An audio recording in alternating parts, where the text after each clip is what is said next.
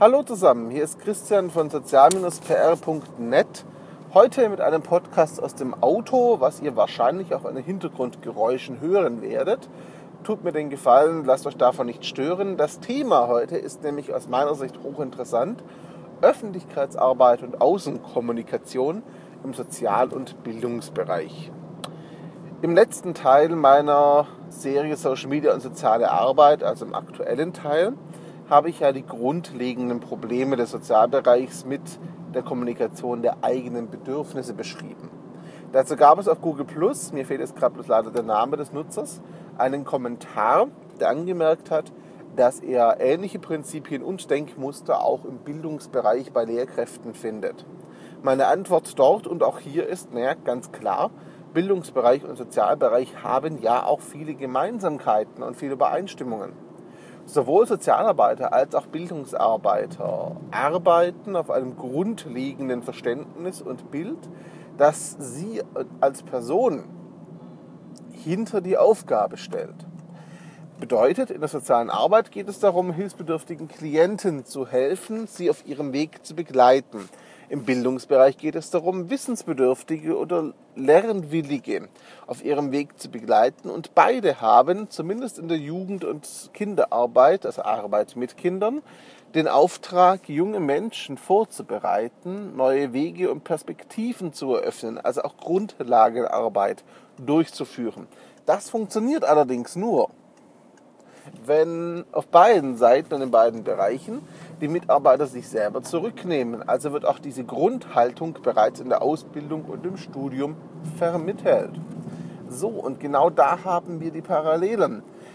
Sowohl Bildungsarbeiter als auch Sozialarbeiter haben also eine grundlegend auf die Sache fixierte und sich selbst zurücknehmende Haltung. Eine solche Haltung mag für die Arbeit löblich und wichtig sein und sicher anerkennenswert sein, aber Sie steht der Kommunikation der eigenen Bedürfnisse komplett im Weg.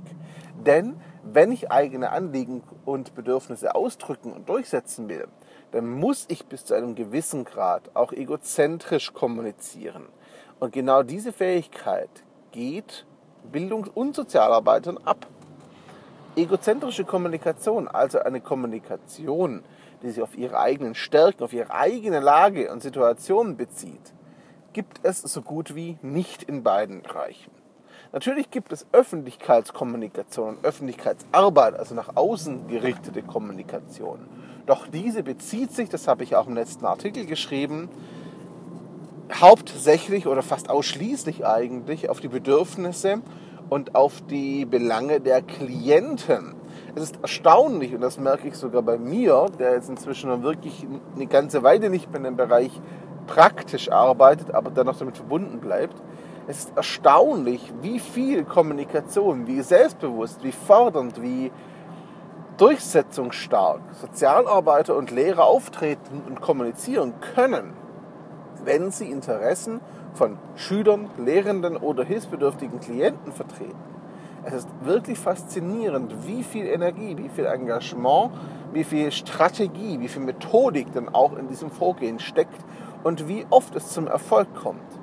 Gleichzeitig ist es fast schon absurd zu beobachten, wie die gleichen Sozialarbeiter und Bildungsarbeiter bei dem Versuch, eigene Interessen und Belange zu kommunizieren, fast komplett scheitern und versagen und all diese Fähigkeiten, Stärken und all diese Überzeugungskraft, die davor für die Belange der Klienten sichtbar war, auf einmal verschwunden zu sein scheint.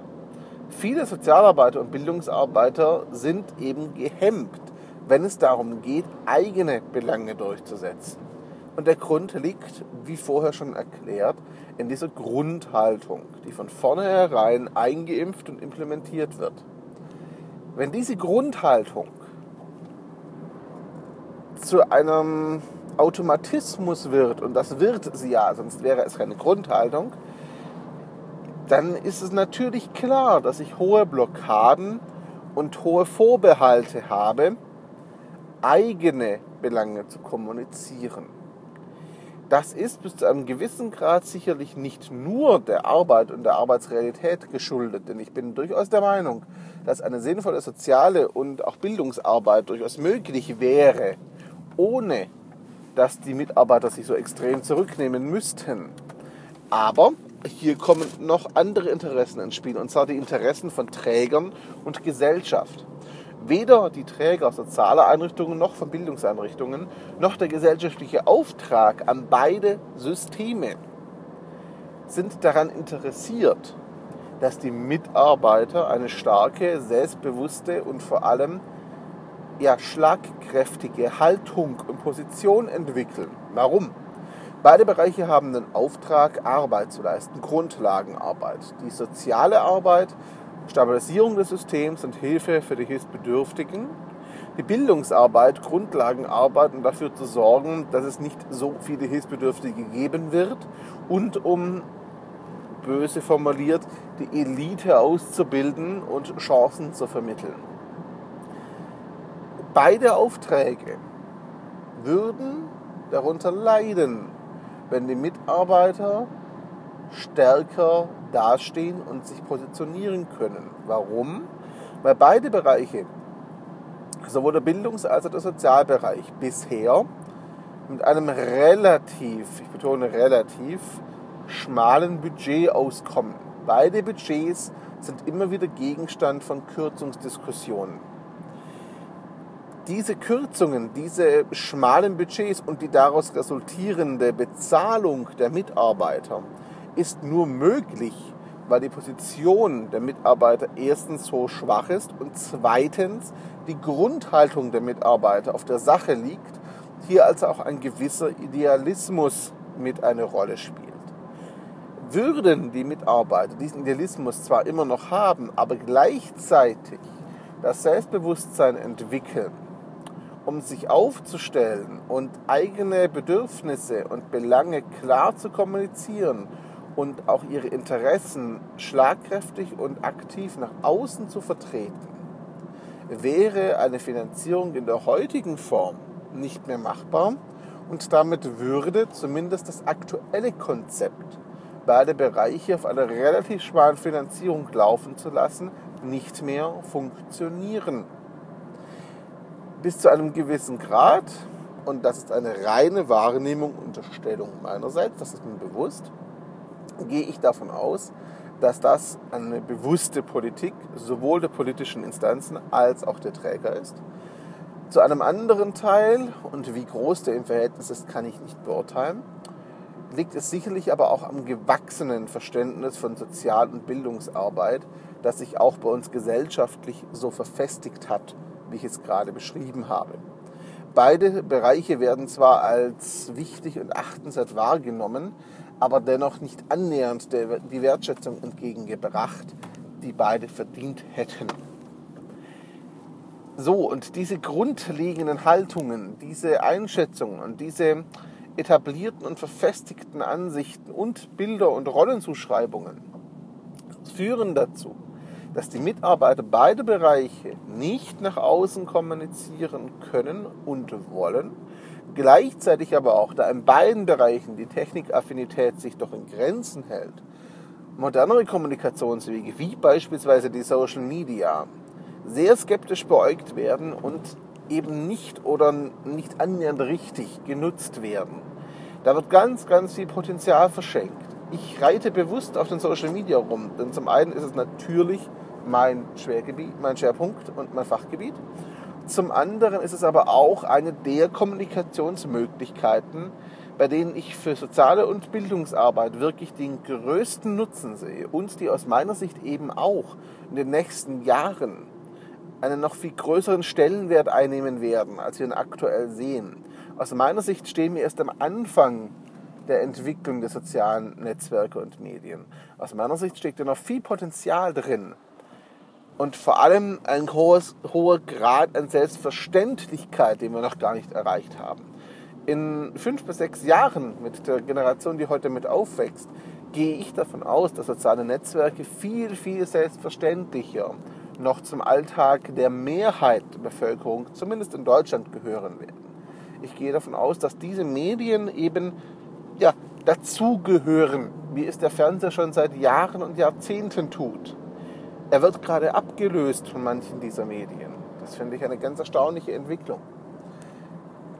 Und an diesem Punkt sehe ich eben, dass Social Media der sozialen Arbeit und der Bildungsarbeit ganz, ganz viel zu bieten hätte und hat. Mit einem dauerhaft zumindest vergleichsweise geringen Aufwand. Ich sage nicht mit wenig Aufwand. Das ist absolut sicherlich nicht richtig, denn gerade zum Start werden viel Schulungen, viel Konzepte, viel Arbeit, viel Grundlagenarbeit nötig sein, um hier wirklich Verständnis zu schaffen und die Kompetenzen aufzubauen. Ich bin aber davon überzeugt, dass es auf Dauer, wenn die Kompetenzen mal etabliert sind, deutlich weniger Arbeit und auch finanziellen Einsatz brauchen wird, als in klassischen Medien wie Fernsehen, Radio, Print und Plakatkampagnen zu investieren und zu arbeiten. Und ich bin davon überzeugt, dass die Social Media sowohl Sozial- als auch Bildungsbereich grundlegend, auch in der Kernkompetenz, wenn ich es mal so nennen kann, ähm, unterstützen und hilfreich sein werden. Das bedeutet, sowohl in der Lehre als auch in der sozialen Arbeit werden diese Medien nicht nur für die Außenkommunikation, sondern auch für die Entwicklung der Bereiche und der originären Arbeit bei der Bereiche selbst wichtig und sinnvoll sein. Das heißt, es gibt hier mehrere Ebenen und mehrere Aspekte, die es zu beleuchten gilt. Und auf all diesen Ebenen Aspekten können Social Media einen großen Vorteil bieten. Leider haben wir noch wenig oder bis fast gar keine Träger, die das erkennen, die das so sehen und die vor allem auch bereit sind, dafür Geld und Zeit in die Hand zu nehmen. Denn natürlich gibt es Leute, auch wie mich, aber auch andere mit guten Ideen für diese Bereiche. Ich glaube nicht, dass es an Konzepten, an Kreativität scheitern würde. Sowohl Bildungsarbeiter als auch Sozialarbeiter sind ja Berufsgruppen, die kommunizieren können, die vermitteln können, eigentlich von Hause aus. Das ist deren Stärke, das ist deren Profession. Wissen und Inhalte zu vermitteln und Leute anzusprechen, mit ihnen zu kommunizieren dieses Wissen, diese Fähigkeiten, diese Kompetenz ließen sich wunderbar umsetzen auf Social Media. Und ich bin mir sicher, wenn man mal dieses Potenzial ankratzt, dann würden da unglaublich viele Möglichkeiten auftauchen, die vor allem auch realistisch umsetzt und machbar sind, ohne dass viel Geld und Riesenaufwand notwendig sein würde. Aber dazu braucht es Mut. Mut von Trägern, Mut von Verantwortlichen, aber auch Mut von Mitarbeitern die bereit sind, auf ihre Träger und Anrichtungen zuzugehen, die bereit sind, nachzufragen. Das wird nicht bei der ersten Anfrage klappen, das wird nicht über Nacht klappen, aber das wird nach Wochen und Monaten und Jahren klappen. Ich bin mir bewusst, wie abschreckend diese großen Zeiträume jetzt wirken, aber diese Zeit wird auf jeden Fall vergehen. Egal, ob wir aktiv werden, ob jemand aktiv wird oder nicht. Dieses jemand betone ich deshalb, weil ich davon ausgehe, dass wir in ganz vielen Bereichen gleichzeitig aktiv werden müssen, um eine Veränderung wirklich nachhaltig durchsetzen zu können. Aus meiner Sicht gilt dieser Aufruf aber für jeden Sozial- und jeden Bildungsarbeiter. Aber auch für jeden Träger und auch jeden irgendwie politisch oder organisatorisch Verantwortlichen. Macht die Augen auf, öffnet euren Blick, öffnet euren Horizont für soziale Medien, für Social Media. Öffnet euren Blick für Kommunikationsformen, die auch in 5, 6, 7, 8, 9, 10 Jahren noch wirklich Potenzial bieten werden. Öffnet euren Blick für die kommenden Generationen, die zum einen Klienten und Lernende, zum anderen aber auch Beitragszahler und Finanzierer eurer Systeme sein werden, eure künftigen Mitarbeiter sein werden. Nur wenn man diesen perspektivischen Blick darauf hat, diese Zukunft wirklich im Blick hat, dann kann daraus auch etwas werden. So, die Predigt ist hiermit beendet. Ich fasse nochmal zusammen. Social Media haben aus meiner Sicht sowohl für den Sozial- als auch für den Bildungsbereich ein Riesenpotenzial. Beide Bereiche leiden darunter, dass die Grundhaltung ihrer Mitarbeiter, die bewusst gepflegt wird von vielen Interessen und Seiten, einer Öffentlichkeitsarbeit und einer Kommunikation der eigenen Interessen, nicht der Klienten, sondern der eigenen Interessen, leider entgegenstehen. Und dennoch bin ich der Meinung, dass sich es früher oder später ändern wird und muss. Aus dem einfachen Grund, Wenn soziale Arbeit und Bildungsarbeit diese Medien komplett verpassen, werden sie irgendwann leider, leider, leider an Bedeutung verlieren, ihre Aufgaben nicht mehr erfüllen können, denn dazu wird auch die Kommunikation mit den Menschen gehören, die diese Medien primär nutzen und sie werden ja, ihren Stellenwert verlieren. Beides muss aus meiner Sicht nicht sein, darf aus meiner Sicht nicht sein, denn wir brauchen so soziale Arbeit und wir brauchen Bildungsarbeit, auch in der heutigen Form, nur eben modernisiert, was die Verpackung und Vermittlung angeht. Sicher kann es Alternativen geben, doch aktuell sehe ich beide Bereiche als essentiell für unsere Gesellschaft an.